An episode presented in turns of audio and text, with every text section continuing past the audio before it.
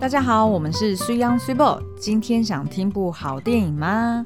那在前面几集呢，其实我们有介绍过，就是我们一直都很喜欢看纪录片哦，嗯、然后也觉得从纪录片里面可以看到许多呃历史发展的一些里程碑跟它的转折点是怎么怎么怎么演变的。那最近呢，我们就是在 Netflix 上面找到一部叫做《凛冬烈火》。乌克兰自由之战，嗯，那的确，它的封面就非常的吸睛哦。对，所以要不要描述一下？对，它的那个海报呢，你就看到是一个小女孩，嗯，然后呢，她穿着这个应该就是乌克兰的这个传统的服饰，嗯，然后头上戴着一个花冠。但是呢，他的面前站的是一群身穿漆黑军装的镇暴警察。镇暴警察，嗯、然后呢，天上正下着雪，但是地上却有熊熊的烈火。嗯，对。所以我们那时候就是被这个封面给吸引，然后再加上呢，当然就是最关键的就是他有写一个乌克兰自由之战。对。那其实我们对于乌克兰的历史不是那么了解，所以呃，的确是因为乌俄战争爆发之后。啊、呃，然后再加上这部纪录片，我们才理解说，哎，原来这部片它记录了在二零一三年底到二零一四年，嗯，算是种下了乌俄战争爆发的一个原因的一个纪录片哦。所以呢，今天我们想要聚聚焦在这一部电影，然后再加上呢，就是我最近正在 K 的书，但还没有 K 完，就是哈佛最热门的国际关系课，对。借由这两部作品，然后来看乌俄战争的导火线。也就是说，如果你发现说哦，可能最近的新闻量有点太多，然后你一下没办法知道这些的前因后果的话，对对对，的确，Netflix 的这一部纪录片呢，能够让你快速的，而且非常真实真切的，让你知道说哦，二零一五年发生了这一件，哦，这个纪录片是二零一五年的，嗯、但是就在当时乌克兰发生了这一个算是革命的运动，嗯，然后后来就是引发了。这一次的乌俄战争，嗯嗯，对，它算是就是种下了一个一个因素啦。那呃，我们可以先来更新一下，因为我们在录音的时候是礼拜天呃的晚上，所以其实现在乌俄战争算是进入到第十一天哦。嗯、那其实如果大家看国际新闻，都会发现说，哎，其实大家就是算是世界各地大家都蛮讶异，对，就是乌克兰一直抵挡至今，都非常的坚强。那呃，我们在这个纪录片里面就会发现说，诶，好像这个他们非常坚强的这个特性，嗯、然后以及他们的这个爱国心。还有向心力，好像有蛮多的端倪就已经出现在他二零一三年的这一场运动里面了。对，重点是他们有很多，比如说我们看到他们所谓的这个新闻里面传达的，比如说他们的应对的策略，嗯、然后他们甚至他们的战术，然后他们的怎么去面对这个入侵，就似乎觉得，哎，他们怎么好像对这件事情是有所准备的，或者说他们好像似乎曾经经历过类似的事情。对、嗯，然后我们在看了这个纪录片之后，才发现说，哦，原来其实当年的那个革命。就不久之前而已哦，所以难怪说，其实蛮多的人，他们都似乎已经有心理准备，说可能日后会有更。严重的冲突。嗯嗯，那这部片呢，其实也是在呃，就是它本来就在 Netflix 上面上架。那我后来也发现说，它其实现在呢，Netflix 就是因为乌俄战争的爆发，所以他们决定把这部片在 YouTube 上面免费上架。嗯，所以即便你没有订阅 Netflix，你还是可以搜寻 Winter on Fire，对，它就会出现这一部呃纪录片。那它我我印象中，它也是有可以选择 CC 字幕的，是有中文的哦。对，所以你可以去选择，那其实是看得懂的。好的，嗯嗯，好，那我们呃接下来呢就会从这一部纪录片，然后跟刚刚提到的哈佛最热门的国际关系课这本书，然后我们来切入，就是我们对于呃乌克兰他当年算是种下这个乌俄战争的一个原因哦，是怎么形成的？嗯好，那我们会先从时空背景开始来介绍，就到底乌克兰它呃简单的历史是什么？好，然后呃以及它为什么会爆发这一次的，就是呃这部纪录片主要在记录的就是他们的一场革命哦。然后呢，再来我们就会花时间去介绍说，那这部片里面我看到的几个五大摘要，就是算是五、嗯、五个我看了很感动的地方。是。然后，并且这些感动点呢，其实它的确都呃也呈现在这一次的乌俄战争里面。对，好好。然后最后呢，我们会再来呃跟大家分享，就是呃那这一场革命最后的结果是什么，然后他怎么样导致就间接呃影响了现在的历史的演变。好的，嗯，好，那我们就先从这个呃就是时空背景开始好了。哎，我觉得我们好像在做那叫什么，就是划重点。有点像在做做读书报告，你们觉得 真的非常 好，好。我们来看第一张简报，对，对 啊，没没办法，就是这个是我们就是做事的，就是聊聊天的方式。我觉得这很妙哎，就是非常的 organized。因为你看，像这个 Swebo 跟我，其实我们都在业界做过很长一段时间。嗯、尤其 Swebo 呢，他就是在蛮多间的外商公司，就是做行销主管了，所以他其实做简报是非常的一流。然后呢，我算是学术界出身，所以我写论文算是蛮一流。哦所以，比如说，你看 YouTube，为什么我的我的 YouTube 的我没办法去控制这件事情？我一定都有起承转合，嗯、我一定得要先写一个 opening，讲、嗯、说我今天为什么要做这一支，嗯、然后我接下来要干嘛，然后每一段呢还要去前后呼应，就是这个这个是一个习惯，我没有办法用别的方式来写。所以，像 Swebo 每次大家在整理这个东西的时候，他就很自然的就会说重点是什么，第一点、第二点、第三点，然后最后做个结论。对，就这个其实算是一个。职业习惯。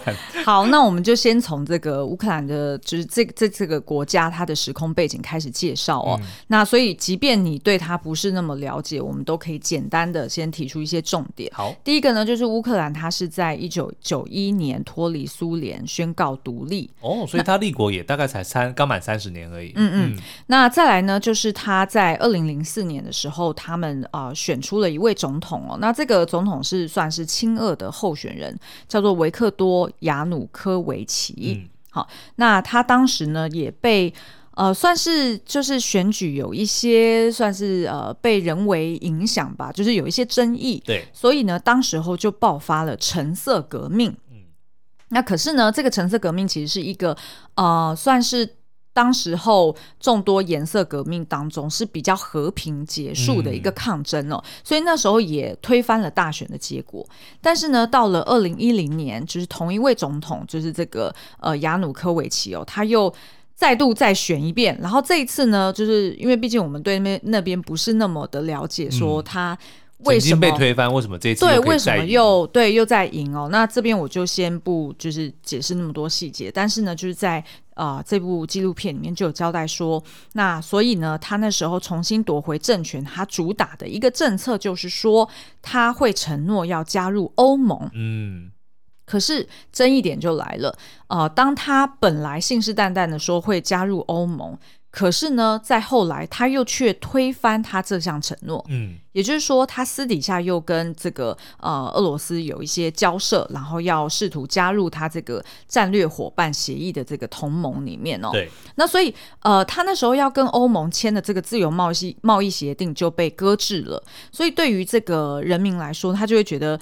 非常震惊，嗯，就是你明明跟我讲说要签 A，怎么突然跑去签一个 B？是对，而且这意味着就是对于乌克兰这个国家，它到底是要往东走还是往西走？嗯、哦，是亲欧还是亲俄？对对对，因为它刚好就是在这个两大呃，就是说两个州当中，对它等于算是呃往哪一条路来走？对，它还没有，就等于是还没有。还在未定之天当中，嗯、那毕竟也是一个年轻的国家嘛，所以呢，对于呃，就是呃人民来说，当然是觉得非常的讶异，然后觉得好像被摆了一道。对，所以呢，那时候就呃，等于就是呃，他们在二零一三年的秋天得知了这件事情之后，就开始陆续展开一连串的社运。嗯哼，那这个社运呢，一开始当然就是先。通常社运一开始都马是非常的和平的，对，大家都是可能集结在某个某个地方，然后就是呼口号，然后举标语，对对对，然后希望能够获得政府的一些正面的回应哦。嗯、但是当然往往就是事与愿违，后来就是每。哎，有人跟我讲，到底是每下愈况还是每况愈下？说我又讲错了，呃、是每况愈下。好，每况愈下。那后来状况当然事态越来越严重。哎对，我没讲到这个。Anyway，反正怎么这样子？你说要讲每况愈下，结果你直接跳过，你跟他一样哦。哎，出尔反尔哦。哦，好，这个社运呢，最后就是呃，就是正式的这个非常 active 的这个社运呢，他们为期三个月，对，走了九十几天哦。那所以呢，后来演变成一场。算是血腥暴力革命哦，因为后来死蛮多人。是我们必须要警告，就如果你要看这部纪录片的话呢，嗯、它有非常多非常令人震惊、血腥写实的画面。嗯，比如说你会看到直接震爆警察就是毫不手软的去攻击平民，嗯、然后你会直接看到那些画面，比如说爆头。嗯，而且我们不是是 literally 爆头，你会看到脑浆，嗯、你会看到鲜血，然后你会看到。很多的尸体，但是那个就是事实，那个都是事实。对，对好，那接下来呢，我们就会来花时间聊一下在，在呃，就是在纪录片里面，它的一些我看到，嗯，印象很深刻，然后我也觉得很有感触的地方。嗯、第一个呢，我想要聊到的就是，呃，通常在一个社会运动展开的时候，嗯。因为毕竟他是跟政府直接摆明了作对，对，所以如果政府没有处理好，人民的怒气一定是往上叠加，因为他就没有获得他该应得的回应嘛。嗯那尤其是这个呃，总统他当初是承诺要加入这个自由自由贸易协议的。那在过程中呢，事实上呃，因为他们一度就是学生们还有展开这个呃抗议，那欧盟也有派专员来到这边，试图想要协调，嗯，然后也想要再去呃，算是说服这个政府去理解说，哎，到底发生什么事？对，发生什么事情变卦？对，但是呢，却是呃。迎来这个政府非常呃具侵略性，然后非常的暴力的反应行为哦。嗯、那所以后来这个局势整个就批变。所以第一个让我觉得非常压抑的就是他们的运动其实为期三个月，但是呢状况是变化的非常的快的。是，所以其实事实上我现在在看乌俄革命呃乌俄战争的时候，我也会。其实真的是有一点提心吊胆，感觉我们好像又活在一个非常关键的历史当中，嗯、就是我们每天都在见证历史。对，好，那我们来聊一下，一开始呢，其实是学生们相约说啊，怎么会有这种事情？怎么突然就决定不签自由贸易协定了？大家就在网络上面相约说，我们几点，然后直接在这个、嗯、呃广场。呃呃，里面直接集结，然后我们就是举牌啊，抗议啊。那一开始我们都还可以看到说，哎，学生们要往那边集结的时候，都还唱唱跳跳，对，嘻嘻哈哈。哎，对对对，然后然后就是还是带着就是蛮算是没有那么沉重的心情，嗯、然后觉得应该会像是以往的橘色革命一样，呃，橙色革命一样，可以获得政府至少比较正面的回应。对。所以一开始呢，他们的呃诉求很清楚，就是说，如果你不签自由贸易协议，呃，就是呃 versus 呃，就是跟那个欧盟的自由贸易协定的话，那你就下台。所以他一开始是这样的诉求，就非常的单纯，非常简单，就是说我们就是要往西方去走哦。嗯。然后呢，他本来以为就是会会成功，但是没想到呢，诶，不断的被漠视。然后呢，甚至还看到就是有呃镇暴警察。出现了，所以呢，学生们开始不满，然后也越来越多人来集结，然后他们就开始去呃去怒骂政府说，哦，你们就是丢脸啊，我们其实是要开始革命了，所以这时候他们就呃就是越来越激进。对，那这时候呢，特种部队就出现了。那在呃，电影里面你们就可以看到说，哎，他们有称呼这个特种部队是某某一支的特种部队，嗯，就是有一个名称的部队。对对对，然后这种特种部队呢，它跟警察、镇暴警察比起来呢，就特别的凶狠。嗯，他们是可以拿着铁棍直接。往你头上直接 K 下去，然后就有像刚刚苏阳讲的，到脑浆都流满地的状况哦。嗯、然后他们丢呃催泪瓦斯啊，哦，到后面你知道最夸张是什么？呃、他们还派狙击手，对，那个真的是已经已经不讲情面了。狙击手就是从很远的地方，他看着你的脸，他看，因为他必须要先看到你嘛，是，然后他就直接开枪射击，然后就直接把你打死在当地。嗯，那个已经不是说我要让你退。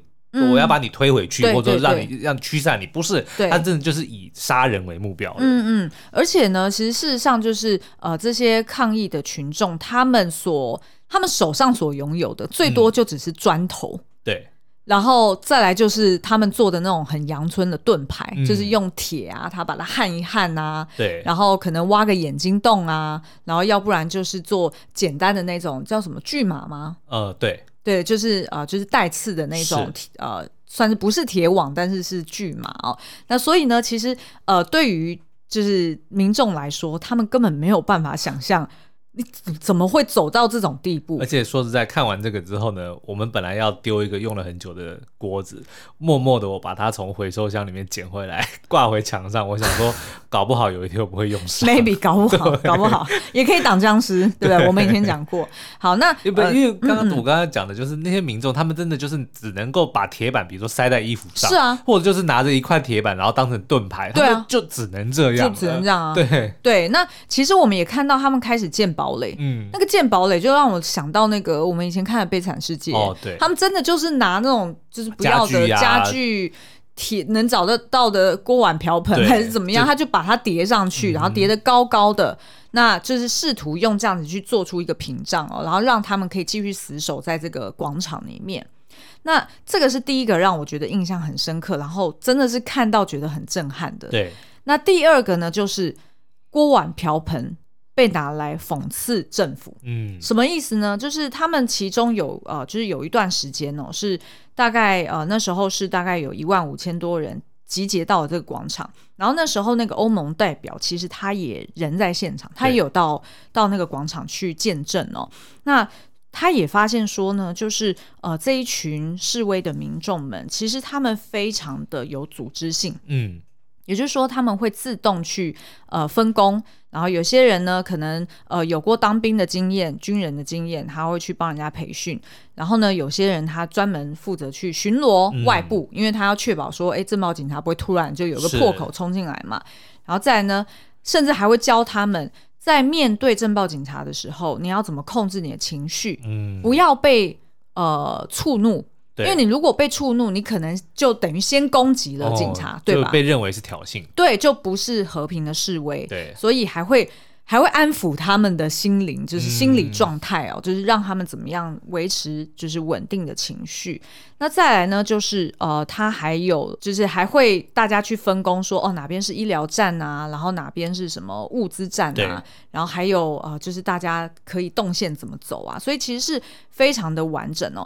那为什么会发生这个所谓锅碗瓢盆被拿来讽刺当局？嗯，这也就是呢，后来啊，就是当这个。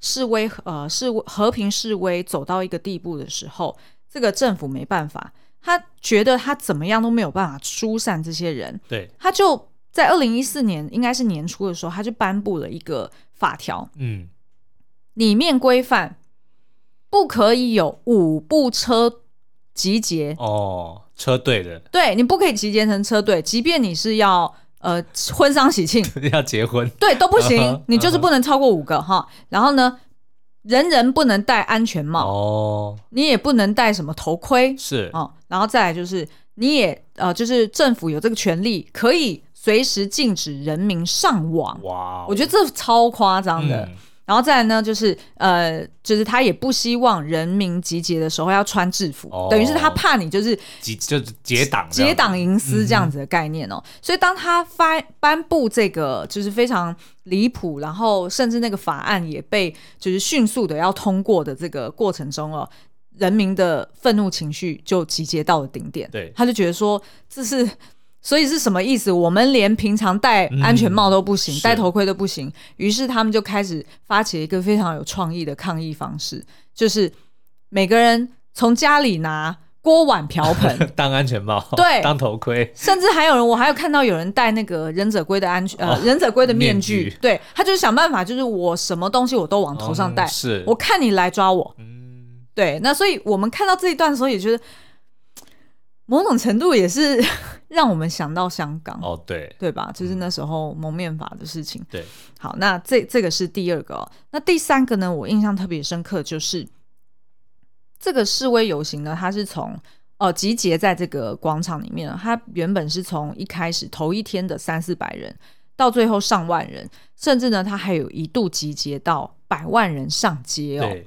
那在这个过程中呢，就是我们看到。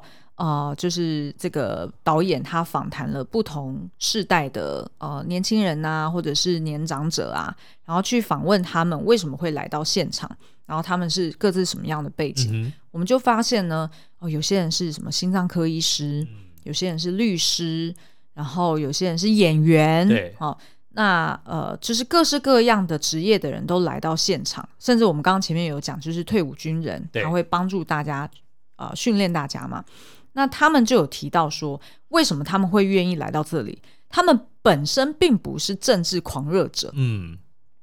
他本来平常就没有在关注这些政治或者是什么法案，对，他只是觉得这一次政府实在是太夸张了，嗯，他剥夺了人民的信任，对，所以呢，他们就来到了现场，而且啊、呃，这些比较年长者，大概四十几岁以上的人就，就就会讲说，其实我是为了。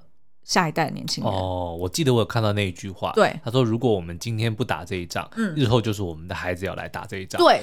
可是你看现在就发生了，啊，嗯，对不对？才过几年而已，嗯，的确可能那个时候是孩子的，现在就得要上战场了，嗯，是，嗯，所以这些爸爸妈妈们他就觉得说，国家怎么可以伤害我们的孩子？是，这你你这样做，那我们当然就要出来守护年轻人。那可是呢，我们也同时看到有个爸爸，他很心疼，就是他很难过的说：“可是我女儿也有求过我，叫我不要来现场。嗯”是他说很危险，他怕我怎么样。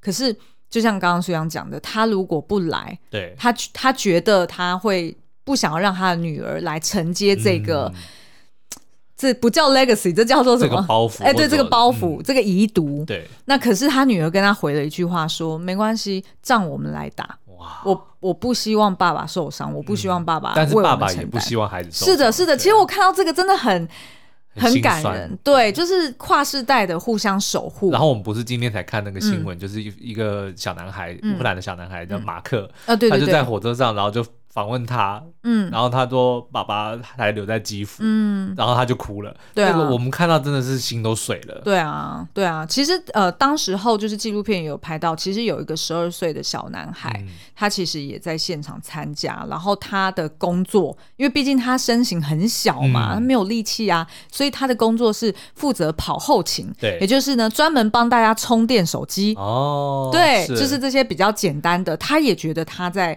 贡献这个能力，但是到了呃，就是比较呃白热化的这个抗争的阶段的时候，他就被大人们赶走了。哦，因为大人拿弹弓的那个嘛。对，哦，因为大人们就想要保护他嘛，所以就叫他离开。所以这个自己还在说，我都用弹弓，你看我打到好多个，对，就很童真，但是就会觉得说，他也他也认为说他可以尽一份力。哦，但真的是，哎，好，这个是我看到的第三个，第四个呢，我觉得这有一点有一点宗教性，嗯嗯，就是。所谓信仰跟信念的一个对照，是信仰跟信念被摆在一起，而且就在这个广场里面。怎么说呢？你会发现，呃，随着就是这个呃抗争越来越白热化哦，有各式各样来自不同宗教的领袖，嗯，都来到现场。然后，而且他会帮每一个人去祝福，嗯，因为你会看到，比如说天主教，他可能会就有念珠啊，或者是啊、呃，就是其他宗教，他有不同的祈祷的方式。然后，呃，纪录片的导演就问他说：“哎，你为什么会来到这边？”他们就说：“呃，有有一句话我觉得很感人。他说，因为他们的这个呃抗争的主要的营地是在独立广场，哈、嗯，就是他们的首都的独立广场。然后呢，就有一个宗教领袖就说，独立广场是国家的声音，嗯，而国家的声音就是神的声音。哦，他的意思就是说，独立广场是所谓自由民主的声音，是人们。”追求他的尊严，追求他人民自主的权利。是，那我们在这里发声，这里的人民，人民就代表的是国家，嗯，而不是你这个总统，不是你这个立法院，不是你这个独裁的这个体制，而是人民才是国家的声音。那而人民的声音，也就是神的声音。哦，我记得我在看这个纪录片的时候，有一段非常的妙，嗯、就是、嗯、呃。他们放火，就是那个镇暴警他们放火，然后打算是说要用烟来熏跑这些这个抗争者嘛，对不对？哦，他的那个呃，当时候的场景就是他只是放火，想要驱驱赶而已。呃，他就是丢那个燃烧弹，对，对他就是。因为就是它广场是比较低洼的嘛，嗯、所以它周遭是有比较制高点，哦、所以就有很多的这个算是狙击手或者是那个镇暴警察，他就是在那些制高点，然后想办法要驱赶中间的人民，哦、所以他就丢燃烧弹，然后让他们的这个营地啊，或者是所有的保护机制全部都烧光。是，结果呢，呃，现场就有人啊、呃，就是有长辈还跪在那边祈祷，嗯，然后过没多久，那个燃烧哦，呃。风向就转了，风向就转了，就转回去，烟烟就往那个警察，因为烟一定往高处飞嘛，就往部队那边去吹。对，然后反而就把他们保护了人民。对对对对对。然后我觉得那个有一种。我不知道哎、欸，而且它是纪录片，它是真实发生的，对，它不是戏，就是个非常戏剧效果，对。但是问题是，它就真的就这样子，而且那个烟越来越大，因为他们应该是在做碉堡的时候是用废弃的轮胎来做抵挡，所以他们也很聪明，就是一看到就是营地着火，他干脆就是直接助燃，嗯、他就把他的那个丢进去烧、呃，对，轮胎也丢进去烧，所以他的烟才会那么旺。嗯、那于是我们就看到那个旁边也有教堂，对，呃，就有修道院，然后但是那个烟又这样子。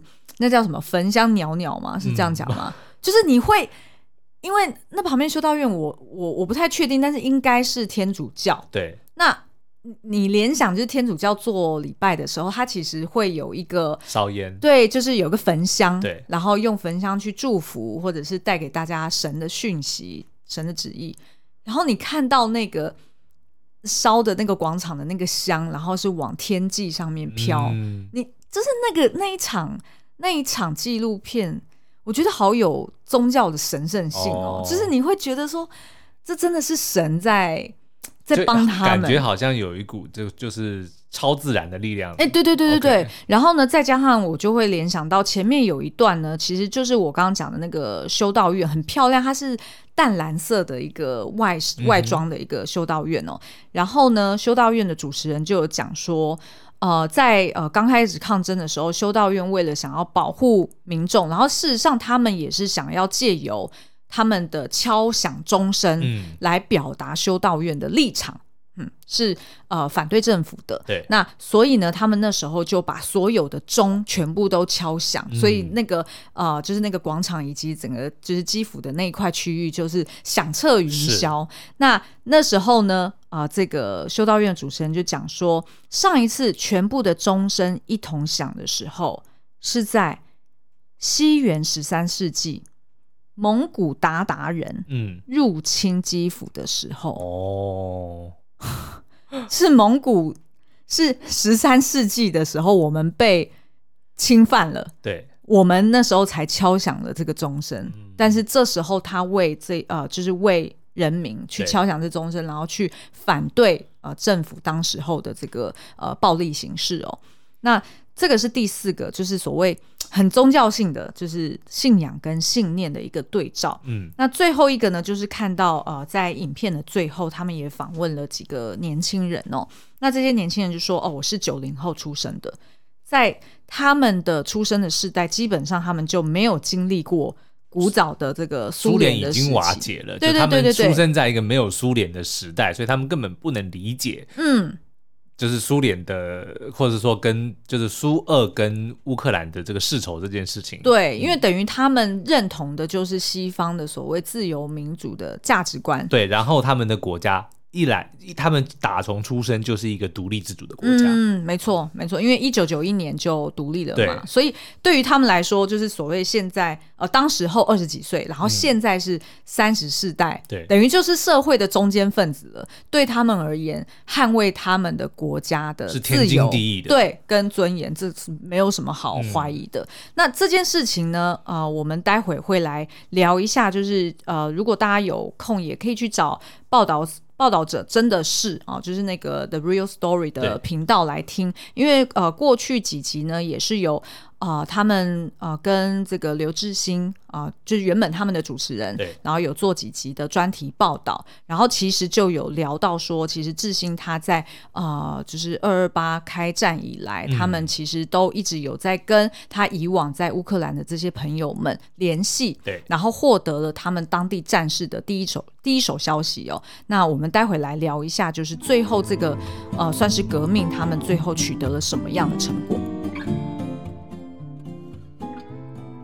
那最后呢，就是经历了这个算是非常非常触目及惊心的一个三天，对，九十三天之后呢，呃，总共有一千多人受伤，对，然后呃有六十六十几个人失踪，然后一百多人死亡，嗯，那呃基本上就是一个算是他们的国家历史上一个非常重要的一个转捩点，对，哦，就是让他们呃取得了。自己原先要求的。这个诉求，嗯，第一个呢，就是亚努科维奇他出逃了，嗯，他等于就是直接就是我不当总统，我直接逃走，嗯、对，他甚至没有经经经历任何的程序，就是合法的，比如说没有。呃卸任的这个程序，对，他就直接 逃走了，okay, 就，就逃走了，对对对，嗯、然后所以呢，呃，接下来就他们就展开了这个呃总统的大选，好、哦，然后也选了下一任。啊、呃，总统就还不是现在这一任，是这一任的前一任。对，是前一阵子我们也看到，就是拿着那个冲锋枪吗？对，然后在那边大骂普丁是懦夫的、那个。对对对对对，对就是那个哦，超 man 的那个。对对对。然后呢，呃，这个亚努科维奇呢，他就是后来也接受了俄罗斯的庇护啊、嗯。然后呃，但是呢，虽然表面上看起来，哎，这个算是取得一个。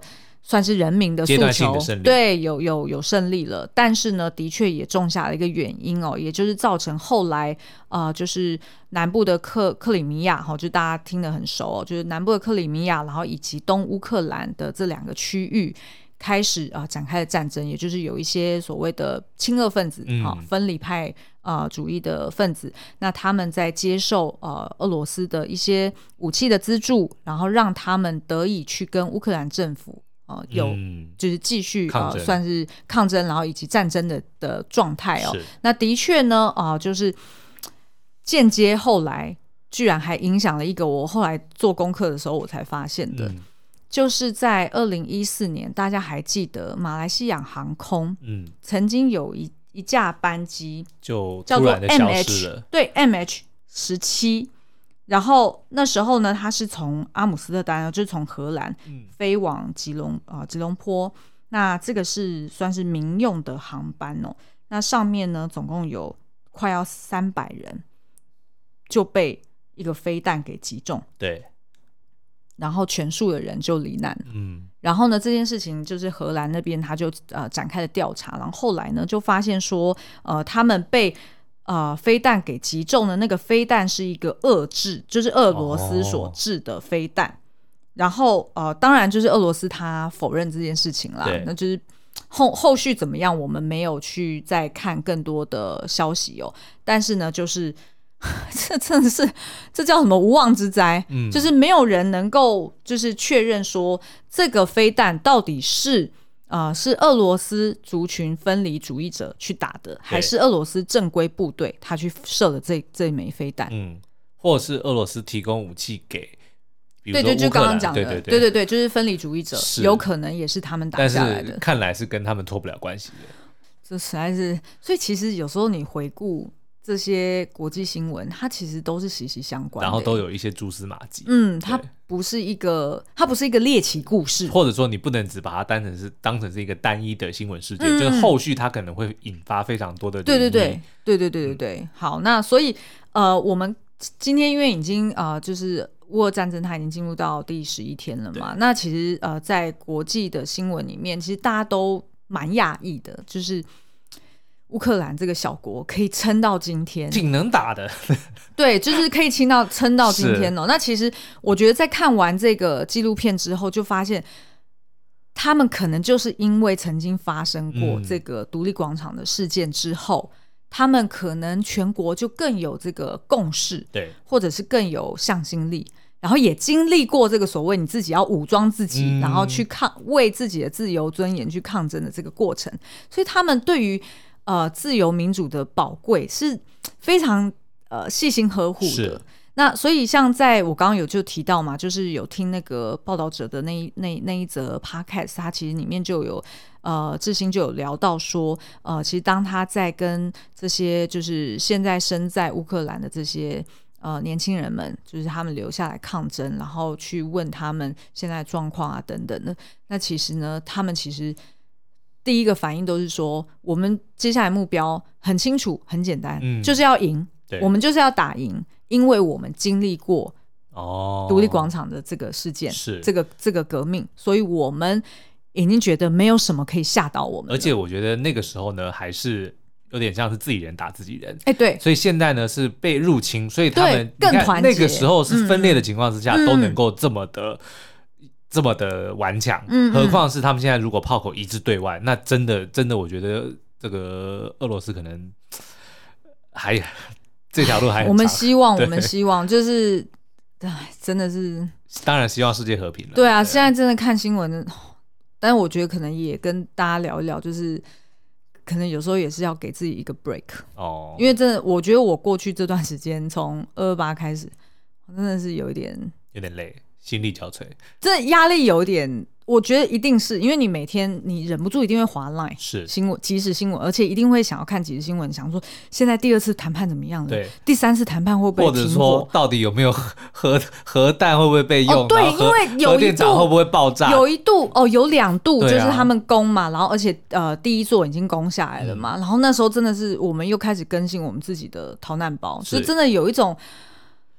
就不要认为说那个跟我们无关，好像是在世界的另外一端，其实其实非常的近，非常的近。对啊，嗯嗯，好吧，那今天的珍惜每天，珍惜每天的生活，然后有 有时候给自己一个 break，先不要不要再刷新闻了。是，对对对。所以呢，不不想看新闻，那就去看些纪录片。哎，对，但是看这不过看这部纪录片要有一点心理准备。对，嗯，好啦，那今天节目就先到这边喽。好，我们下次再见，拜拜。